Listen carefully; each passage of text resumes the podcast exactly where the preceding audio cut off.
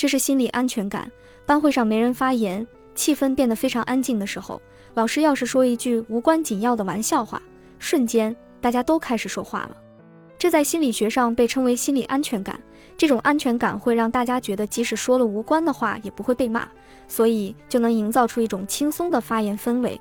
所谓心理安全感，是指能大方地说出自己的想法，并能采取行动的状态。这对学习也有积极的影响。